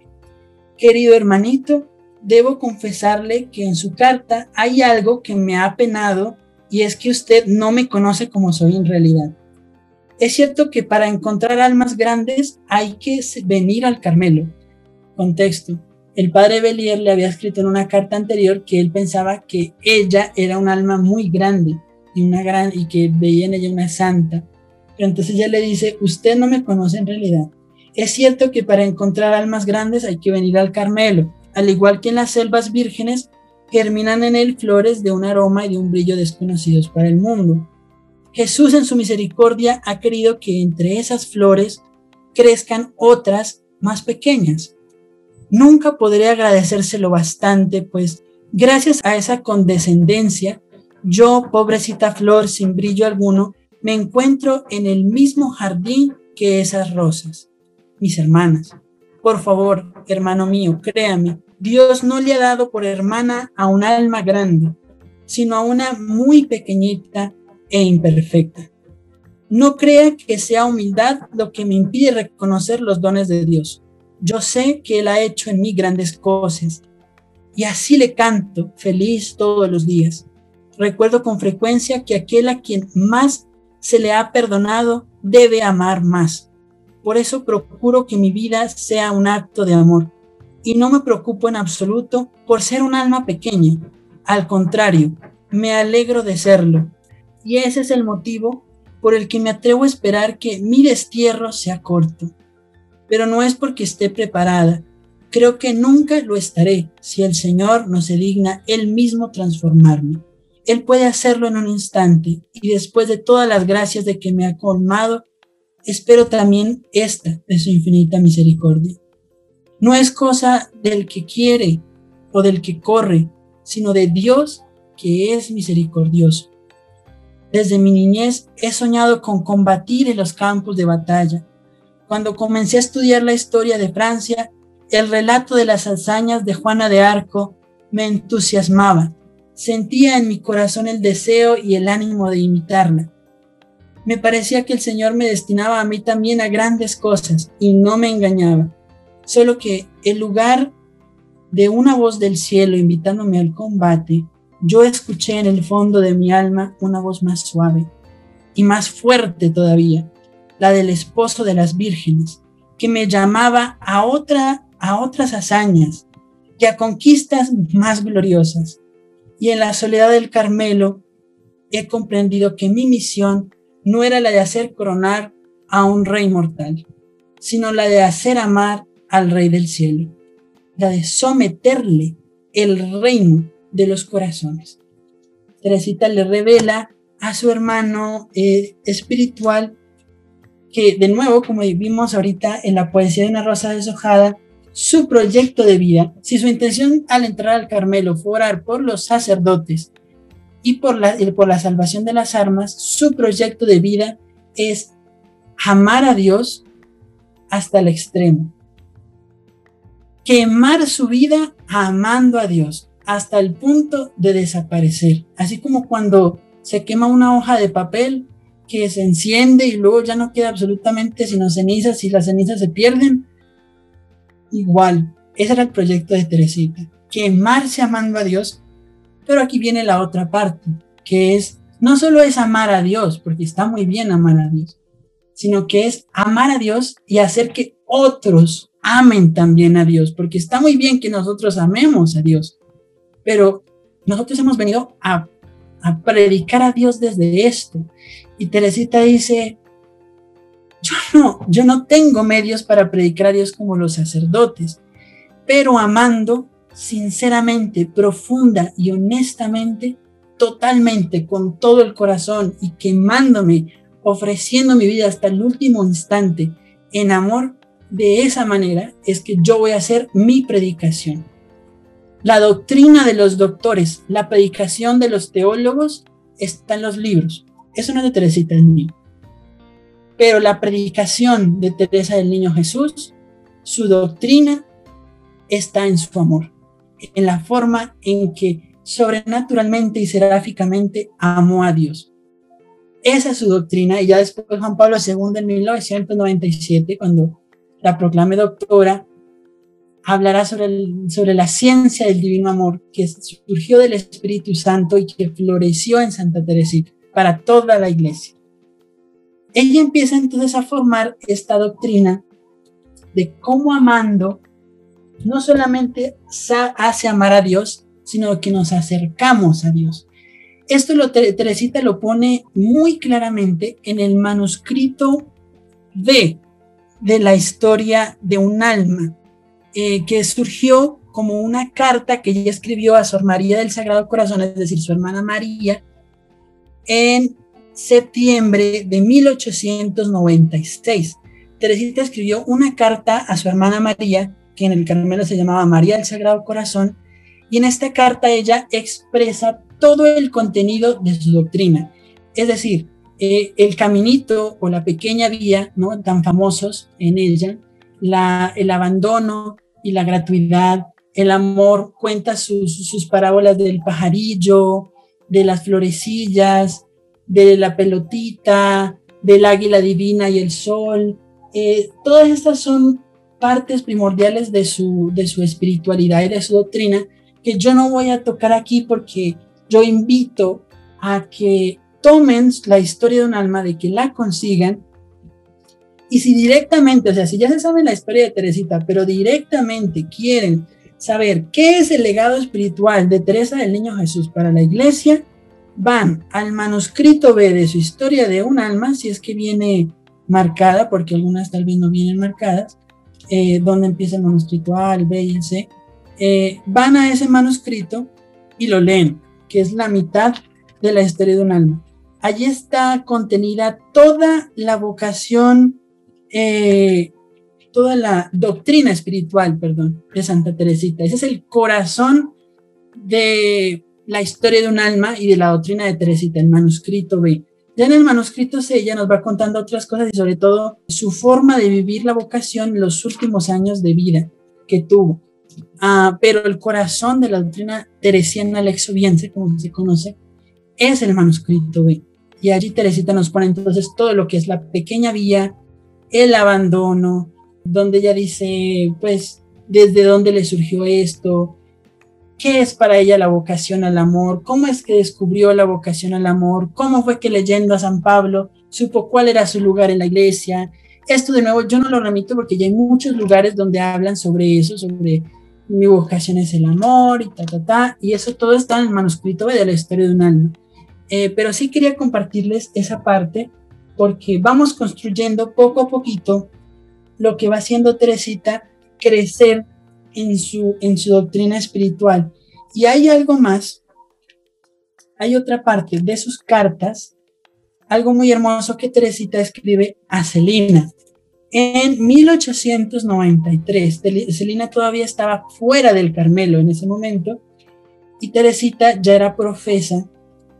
El 23 de julio de 1893 le escribe, no me sorprende que no entiendas nada de lo que ocurre en tu alma.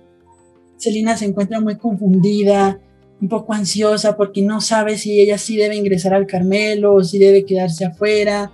Le estaban ofreciendo irse a, trabajar de misionera en Canadá. Entonces estaba muy confundida, no sabía qué hacer. Y Teresita le dice, pues no me sorprende que no entiendas nada de lo que ocurre en tu alma. Un niñito, un niño pequeño, completamente solo en el mar, en una barca perdida en medio de las olas, podrá saber si está cerca o lejos del puerto, mientras sus ojos pequeñitos divisan todavía la orilla desde donde zarpó. Sabe cuánto camino lleva recorrido y al verse alejando de la tierra no puede contener la alegría infantil. Pronto, se dice a sí mismo, llegaré al final del viaje, porque así son los niños, ¿no? Acaban de salir de algún lado y ya creen que van a llegar a donde deben llegar. Pero cuanto más se aleja de la playa, más vasto parece también el océano. Entonces la ciencia del niñito se ve reducida a nada y ya no sabe hacia dónde va su barquito. Como no sabe manejar el timón, lo único que puede hacer es abandonarse y dejar flotar la vela a merced del viento. Jesús está allí con él, dormido, como antaño en la barca de los pescadores de Galilea. Él duerme y Celina no lo ve porque la noche ha caído sobre el barquito. Celina no oye la voz de Jesús. El viento sopla y ella lo oye soplar. Ve las tinieblas y Jesús sigue durmiendo. Sin embargo, si se despertara solamente un instante, solo tendría que ordenar al viento y al mar como en el Evangelio, y la noche sería más clara que el día. Celina vería la mirada divina de Jesús y su alma quedaría consolada. Pero entonces Jesús ya no dormiría y está tan cansado. Sus pies divinos están cansados de buscar a los pecadores. Y en la navecilla de Celina, Jesús puede descansar a gusto. Los apóstoles le habían dado una almohada. El Evangelio nos cuenta este detalle. Pero en la barquilla de su esposa querida, nuestro Señor encuentra otra almohada mucho más suave, el corazón de su Celina. Allí lo olvida todo, allí está como en su casa. Es un corazón de niña, un corazón de esposa, y qué contento está Jesús. Y sin embargo, Jesús está contento de verla entre sufrimientos y se siente feliz de recibirlo todo de ella durante estas noches. Espera la aurora y entonces, sí, entonces, qué despertar el de Jesús. Teresita aquí le dice a su hermana que se prepare y que se disponga a estar abandonada. De nuevo hablamos de lo que es el abandono en Santa Teresita, ¿no? Ella nos dice, no, es que no se trata de que Dios, de que esperemos que Dios nos recoja y, nos vaya a levantar cuando saltamos al vacío, sino que se trata de, de saltar, de soltarse, porque quien no está abandonado es el que, el que sabe que, que va a caer en una red, ¿no? Los, los trapecistas y todas estas personas en el circo, cuando hacen estas maromas de las alturas, saltan y van de aquí para allá con toda confianza porque saben que, que mientras practican va a haber una malla debajo esperándolos por si se caen. Pero Teresita nos pide a nosotros vivir abandonados como el trapecista en medio del show, sin malla, sino viviendo de manera tan correcta en el amor y la voluntad de Dios que podamos saltar sin ni siquiera esperar que vaya una malla debajo a esperarnos al caer sino de que pase lo que pase, estamos haciendo lo que Dios quiere y vivimos nuestra vida amando profunda y enteramente a Dios. Y de esta manera Teresita también sopla el barquito de Celina y le dice, no tengas miedo si no sabes a dónde vas. Es normal, eres una niña pequeña en medio del mar, no sabes nada, pero allí en tu corazón está Jesús durmiendo junto a ti. Y tú no lo sientes porque Él está durmiendo, y tú sientes que estás de noche y estás perdida, pero allí está Jesús, durmiendo junto a ti, esperando la aurora. Y cuando llegue la aurora y cuando salga el sol, ¿cómo va a ser el despertar de Jesús? Mientras tanto, Él sigue allí, dormido, complacido, tal vez con un ojo medio abierto, viendo cómo tú en medio de la noche sigues remando sin saber a dónde vas, sin saber qué es lo que estás haciendo, sin tener idea a dónde va tu camino. Pero Él medio abre el ojo en medio de la noche y te ve remando y te ve hacia adelante y eso lo llena de profunda alegría. Y tú no, vas, no sabes lo feliz que vas a ser, sino hasta que Jesús se levante el día, el día decisivo y por fin lo veas tomar el, timón de tu barca. Ya para terminar, respecto a la lectura de Teresita, voy a compartir este último extracto de la carta al padre Belier, también en julio de 1897, más o menos unos tres meses antes de fallecer, eh, y le dice, el amor es el peso que me arrastra.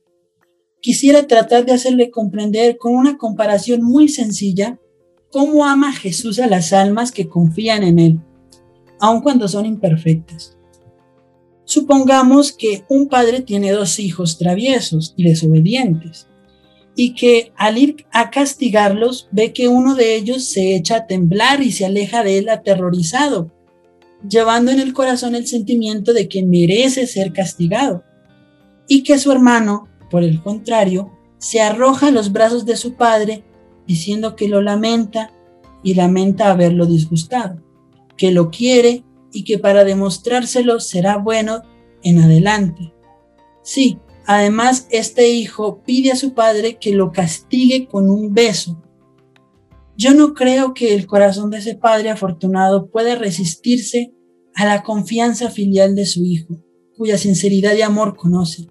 Sin embargo, no ignora que su hijo volverá a caer más de una vez en las mismas faltas, pero está dispuesto a perdonarle siempre si su hijo le vuelve a ganar una y otra vez por el corazón.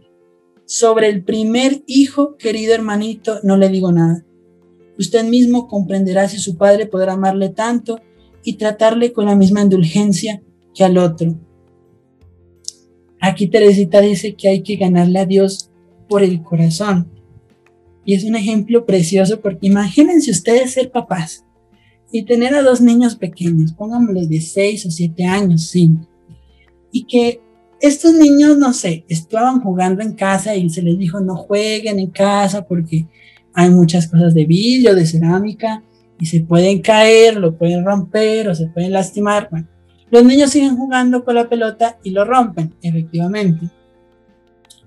Y uno de los dos niños sale corriendo a esconderse porque, claro, está aterrado y siente que le van a pegar y le van a castigar o lo van a reñir o algo, ¿no? Y se esconde, va, corre a su habitación y se esconde debajo de la cama para que no lo encuentren. Y mientras el otro niño va donde ustedes, donde su papá o donde su mamá, se lo abraza, los abraza, nos abraza, nos besa y nos dice, papacito, mamacita, yo rompí la mesa, yo rompí el jarrón, lo siento mucho, no lo voy a volver a hacer y te llena la cara de besos y te abraza con todo el amor y con todo el corazón y te dice, si me vas a castigar, castígame con un beso. Eso, Teresita dice, es la forma en que debemos ganarnos a Dios por el corazón. Ella dice, no hay, no hay lógica ni sentido en tenerle miedo a Dios, como el primer niño que se va a esconder. El que se va a esconder nunca conoce el amor misericordioso de Dios. Y Teresita dice, debemos ser como el niño que va a abrazar y besar a su Padre. Y de esa manera vamos a siempre recibir el amor de Dios, porque en Dios no hay forma de, castigar a alguien que antes de ser castigado va a abrazar y a besar con toda confianza.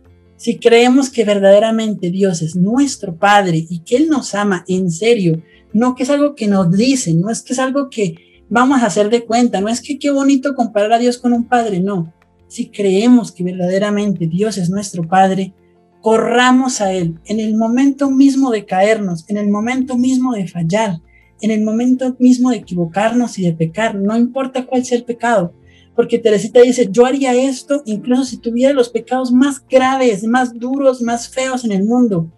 Yo no dudaría dos veces en correr a mi padre, abrazarlo, besarle y pedirle perdón porque yo sé profundamente que Dios me abrazará, me besará y me amará de regreso. Esa es la espiritualidad de Santa Teresita. Ese es el caminito. Esa es la pequeña vía, ese es el abandono, esa es la infancia espiritual. Eso es Santa Teresita del Niño Jesús. Eso es lo que ella nos da. Ya para ir terminando en cuanto a su vida, en la noche del 2 al 3 de abril de 1896, que era la noche entre el jueves y el viernes santo, Teresita, después de haber hecho vigilia frente al monumento el jueves santo, porque las carmelitas hacían vigilia toda la noche frente al monumento, se iban turnando, iban por turnos, y ella después de hacer su turno, en la madrugada llega a su celda y sufre la primera hemoptisis, que era un vómito de sangre. Se da cuenta entonces que esa tos que había experimentado hasta el momento, eh, una tos muy fuerte, un dolor en el pecho y en la garganta continuo, no es solo una tos, sino que es inicios de tuberculosis. No se sabe ya cómo se enfermó porque fue la única del Carmelo que se enfermó de tuberculosis en ese momento. Y la tuberculosis era algo contagioso y todavía sigue siendo algo contagioso, pues ya hoy en día nos vacunamos contra eso, pero en, ese, en esa época era algo muy común. Entonces ella sufre este primer ataque de hemoptisis, este vómito de sangre en la noche del 2, del 2 al 3 de abril del 96 y el 5 de abril, en el domingo de la Pascua, cuando ella dice, cuando yo debía estar más feliz por la resurrección y el triunfo de, de Jesús, entra en un momento de profunda oscuridad. Un momento en donde su fe queda como eclipsada. Sí, es como, como si un eclipse se hubiera hecho dentro de su corazón. Y esto le va a durar hasta casi el momento mismo de morirse es una prueba, es una crisis de fe que ella la llama la noche de la fe, pero inspirada también en la doctrina de la noche oscura del alma de San Juan de la Cruz, a quien ella leía con mucha confianza y bastante. Era de los pocos escritores espirituales que Teresita leía porque no le gustaba leer novenas, no le gustaba leer otros escritos espirituales aparte del Evangelio. Era lo único que la podía emocionar y hacer fructífera, leer el Evangelio. Aparte de eso, era San Juan de la Cruz. Entonces ella se inspira en San Juan de la Cruz y reconoce que también está pasando por esta noche. Y esta crisis se expresa en una desconfianza y en una duda profunda sobre si al morir ella va a encontrar algo. Ella no sabe si va a encontrar algo.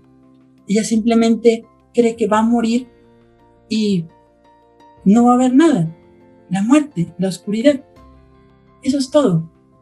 Y con esas dudas tan profundas acerca del cielo y de la vida eterna, ella va hasta 1897, hasta septiembre de 1897, hasta que muere, en medio de estas profundas dudas. Y algo que a mí me impactó mucho el año pasado viendo un documental sobre Santa Teresita de la televisión francesa, en las monjas en el Carmelo de Licia tienen un relicario que no se pone al público normalmente, y es el libro de los evangelios que tenía Teresita. Era un libro eh, de los evangelios em, donde había los cuatro evangelios en la traducción francesa. Y ella lo llevaba consigo en un bolsillo que tenía junto a su corazón, lo llevaba continuamente, los evangelios. Ella siempre los sacaba, lo abría, los veía y los volvía a guardar. Y ella, en medio de esa prueba, tan dura para su fe, mientras se moría poco a poco, mientras podía dejar de comer, de beber, de respirar correctamente, ya no pudo volver a unirse a la comunidad en sus rezos y en los, trabajos diarios, ya pasó a partir de, de, abril de 1897, ya la pasaron a la enfermería y no volvió a salir de allí. Ella se hace una herida en el dedo y con su sangre la pone en una, en una, en una hojilla, en una plumilla y escribe el credo al inicio de su libro de los Evangelios, con su sangre. De esa manera, yo no sé cómo ustedes puedan entender ese gesto, pero es, es como un grito desde el profundo de su corazón enamorado diciendo, yo no veo más que oscuridad en este momento. No siento a Dios, no veo el cielo, ya no me produce alegría pensar en el paraíso.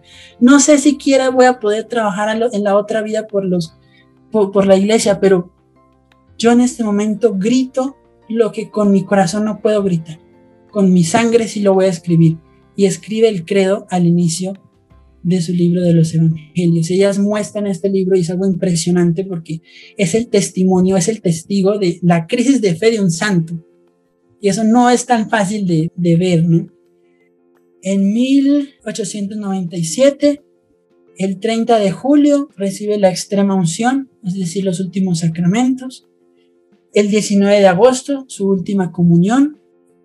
Y el 30 de septiembre de 1897, después de meses de profunda agonía, en verdad que sus hermanas, al menos en, los procesos de canonización, lo cuentan de una manera desgarradora, porque Teresita no lo cuenta, pero sus hermanas sí lo cuentan, el sufrimiento porque ya los pulmones se le habían podrido y entonces el solo respirar le ocasionaba un dolor tan profundo que no le era posible estar ni un solo instante en el día bien. En una de las últimas noches en que, en que Celina, que era la que la cuidaba, y Paulina, que estaban junto a ellas, junto a ella, una noche entraron muy tarde de la noche a su, a su habitación en la enfermería y la encontraron con las manos cruzadas sobre el pecho, mirando al cielo. Y le, y le preguntaron, ¿qué estás haciendo? ¿Qué le estás diciendo a Jesús? Y ella les decía, no le digo nada, no puedo, simplemente lo estoy amando. Era todo lo que ella le dijo. No le digo nada, simplemente lo estoy amando. Y ese amor consumidor y profundo llega a, a, su culmen el 30 de septiembre de 1897, jueves, a las 7 y 20 de la noche. Ella exclama en profunda agonía que siente que se va, pues en las últimas conversaciones queda mucho mejor retratado esos últimos instantes. Mira la imagen de la Virgen de la Sonrisa que Celina se había llevado consigo al convento cuando entró y que estaba en este momento frente a ella en la enfermería. Mira la comunidad y de pronto entra como en éxtasis. Dice la comunidad, entró en un éxtasis de más o menos el espacio de un credo. Dice, sí, le amo. Dios mío, yo te amo. Queda en un éxtasis de más o menos lo que dura un credo, con los ojos suspendidos en el techo, viendo como que si el cielo se le abre y luego cae sobre la cama de la enfermería y expira. Es la muerte de Teresita el 30 de septiembre y es sepultada el 4 de octubre de ese año. Es Teresita, eh, no nos da el tiempo yo creo ya para hablar de, de todo lo que pasa después de su muerte porque fue algo no sé cómo, pero ellas los dicen como un huracán de gloria, ¿no? En todo el mundo, en todo el mundo, mucho antes de que la canonizaran, y hablando de principios del siglo XX, ya era profundamente querida. Para cuando la canonizaron, la historia de un alma había sido traducida a más de 40 idiomas por todo el mundo. Eh, y su canonización fue apoteósica. Las peregrinaciones a la tumba de Teresita antes de ser exhumada de cientos de soldados franceses que durante la Primera Guerra Mundial la vieron porque hubo apariciones, hubo curaciones milagrosas en medio del campo de batalla, gente que se salvó por tener una estampa de la hermana Teresa del Niño Jesús, medallas y todos estos soldados iban por, por legiones a Licía a dejar sus medallas en el Carmelo de Licía, a poner placas en el Carmelo agradeciendo niños que decían que, que se les aparecía uno, un caso muy especial de una niña ciega que lo primero, había sido ciega desde, los, desde que nació y tenía más o menos siete añitos, había sido siempre ciega, y dijo que lo primero que vio cuando recuperó la vista fue a una monja carmelita que le sonreía junto a su cama. Y cuando ella vio una foto de Teresita, dijo, es ella, ella se me apareció y un montón de, de, de, de gracias y de milagros, de aromas que surgieron en el convento los años siguientes después de su muerte, de milagros extraordinarios, de curaciones extraordinarias. todo eso desembocó finalmente que en 1923 en abril de 1923 el Papa Pío XI la beatificara y este mismo pontífice la canonizó el 17 de mayo de 1925. Fue tan devoto Pío XI de Teresa del Niño Jesús que puso una estatua de ella en los jardines vaticanos y luego puso un mosaico de ella en su tumba. Hoy en día ustedes van a la Basílica de San Pedro, a la cripta vaticana, ven la tumba de Pío XI, ella está a un lado un mosaico de Santa Teresita. Eh, Pío XII después la declara copatrona de Francia junto a Santa Juana de Arco eh, y, y Pío XI también la declara en 1927 patrona universal de las misiones católicas junto a San Francisco Javier. Finalmente, en 1997, el Papa San Juan Pablo II la declara doctora de la Iglesia Universal. Y eh, en este año, 2021, a finales de este año, en noviembre, la UNESCO se va a declarar para ver si Teresa de Lisieux merece eh, ser eh, celebrada como un personaje universal, ya que Francia la propuso para ser celebrada de esta manera con motivo de, de un centenario de un aniversario de, su nacimiento. Va a ser otro gran monumento a la figura de Teresita. Entonces, yo creo que habría que hablar otro capítulo solamente sobre Teresita post-mortem, ¿no? Que todo lo que hizo post-mortem y las vidas que tocó la Madre Teresa de Calcuta, que cambió su nombre de Agnes Bonsagiu a Teresa después de leer la historia de un alma, y que en su habitación en Calcuta, en su armario, tenía una foto de Teresita con una frase de My vocation is love, mi vocación es el amor. Allí eh, Edith Piaf, bueno, un montón de personajes que a través de la historia han sido tocados por Teresita, muchos de ellos ya en los altares. Eh, y entre ellos, pues su servidor, no solamente yo, sino una legión de almas por todo el mundo que ven en Teresa del Niño Jesús. No sé cómo ponerlo, una estrella, una guía, una hermana, una maestra, una amiga, una madre, una compañera, no sé, ustedes una protectora, no sé, cada uno puede ver a Teresita y reconocerla como suya de la manera más personal que quiera. Lo que en su momento Juana de Arco yo creo que es para la historia universal, que decíamos que ella traspasa los límites de la iglesia y se vuelve una figura que es de todo el mundo, Teresita lo es para todos los creyentes. Incluso para los que no creen en Cristo, porque en el Cairo hay un, santuario a Santa Teresita a los que van los musulmanes y le dicen la santita de Alá, ¿no? Y los musulmanes van a pedirle a la santita de Alá porque ¿a dónde no ha llegado Teresa del Niño Jesús? ¿A quién no ha tocado Teresa del Niño Jesús? cómo es que todo lo que le pedimos sucede, las personas que le... Yo soy un fiel testigo de eso, yo nunca le he pedido a Teresita algo que no se haya hecho realidad. Es algo que a mí me da temor hablar porque siempre ha sido así, ¿no? Entonces yo solamente utilizo a Teresita en los casos más excepcionales lo más necesario y lo más desesperado, porque yo sé que si es con ella, Dios la va a escuchar. Es algo impresionante y no solamente lo digo yo, Cualquier persona que ustedes conozcan y que ama a Teresita se los va a decir. Esa promesa que ella hizo de que yo quiero pasar mi cielo haciendo el bien en la tierra y después de mi muerte voy a hacer caer una lluvia de rosas. No hay cosa más real, verídica que eso. Yo soy testigo de eso y la amo con todo el corazón. Y no sé cuánto tiempo estoy hablando de ella, pero es poco comparado a lo que esta mujer merece. Y pocas santas en la historia de la iglesia yo creo que han llegado a impactar de manera tan profunda en el pueblo cristiano como ella. Yo creo que junto a San Francisco y junto a San Antonio de Padua no hay santa más popular en el mundo que Santa Teresita del Niño Jesús, tal vez Santa Rita, pero Santa Teresita, por Dios, tiene imágenes e iglesias suyas en todo el mundo, hasta, les digo, hasta los musulmanes van a, la quieren. Entonces, no sé, no se trata de competencias entre santos, es una cosa ridícula, pero, pero Teresita tiene algo y alcanzó algo de Dios tan particular, tan especial y tan único que hasta el día de hoy lo que se pide a través de ella se cumple. Y ella tiene un peso tan grande en el corazón de Dios que es algo que impresiona.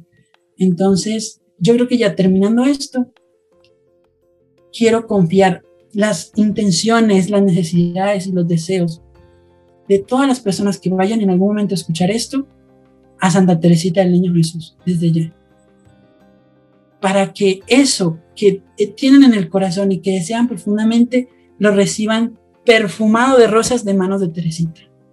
Y no hay una imagen más bella que la que hay por ahí rondando, que sí creo que es mucho más honesta de Santa Teresita, que ella a los pies de, de Jesús crucificado recibiendo la sangre en forma de rosas en su sayal.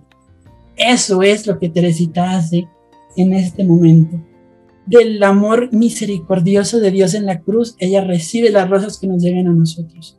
Esa sí es Teresa del Niño Jesús y de la Santa Paz. Esa sí es ella. Eh, la amo con todo el corazón. Es el, el regalo más grande que Dios me haya dado en la vida. Ustedes no saben lo que yo he llorado pensando en eso. Cada primero de octubre, viéndola rodeada de rosas, las lágrimas a mí me caen por montones por lo agradecido que estoy con Dios de haberla visto un día y de haberla encontrado un día en mi vida. Y espero que para ustedes también el encontrarse con ella sea encontrarse con Jesús y encontrarse con este Padre de la Misericordia que tiene los brazos perpetuamente abiertos para todos y que nos ama como los niños que somos y que no hay un pecado tan grave, ni tan feo, ni tan horrible que para Dios signifique dejar de amarnos. Y eso es Teresita. Y yo espero realmente que ustedes la encuentren y se dejen amar por Dios de la manera en que ella nos ha amado eh, y que juntos vayamos con ella hacia Jesús. No hay un regalo mejor que ese. Eh, y la amo mucho con todo el corazón y muchas gracias. Gracias, Jonathan. De verdad que creo que transmitiste el amor que le tienes a ella. Obviamente hay muchísimas cosas que me llamaron la atención de lo que dijiste pero bueno, voy a decir poquitas, porque bueno, Teresita es, nunca, nunca termina uno de, pensar en, en todo esto. Me encanta como dice Teresita, lo dijiste muy rápido, pero a mí, a mí se me quedó mucho, que ella quiere amar a Jesús para que él siempre encuentre en ella a alguien que lo ame. Y que también no solo es amarlo, no solo es amar a Dios, pero también es hacer que otros le amen. Y por eso, entre otras cosas, creo que es la, patrona de las misiones, aunque nunca haya salido del, convento, ¿no? Porque esas son las misiones, que otros amen a Dios.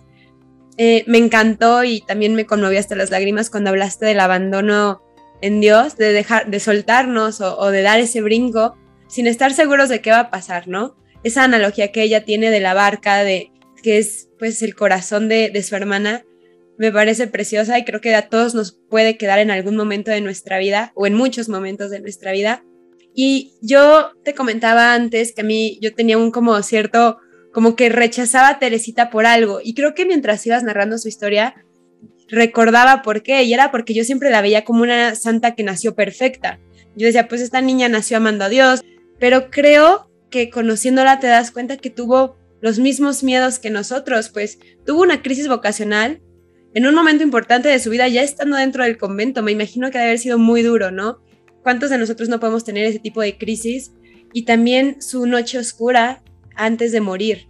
Si nosotros a veces dudamos de Dios y de su amor, bueno, no nos, no nos sintamos tan mal, que también una grande santa doctora de la iglesia como Teresita, pues lo sintió, sintió este abandono de Dios, esta noche oscura antes de morir. Entonces, creo que no es una santa inalcanzable, perfecta, que, solo la podemos contemplar, es una santa pues para aprenderle.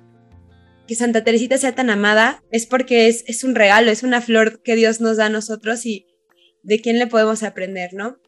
te agradezco mucho pues por esta historia que, que nos contaste, esta historia tan bonita de, de la flor más chiquita, que es Teresita.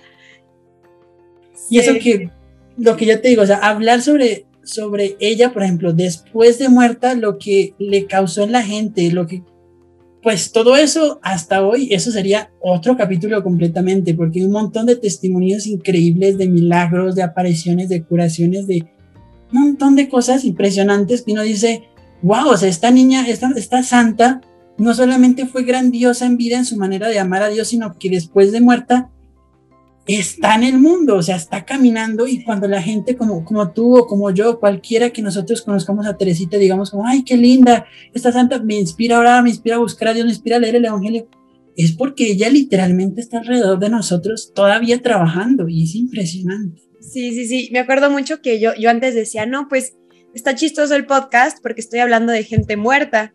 Pero luego dije, claro que no estoy hablando de gente muerta. Bueno, o sea, murieron, pero no estoy hablando solo de eso, estoy hablando de gente viva. Entonces, cuando les, pedimos oración, su intercesión, en una novena, en una oración, lo que sea, le estamos pidiendo que recen por nosotros a personas vivas, como si se lo pidiéramos a nuestra mamá, a un amigo.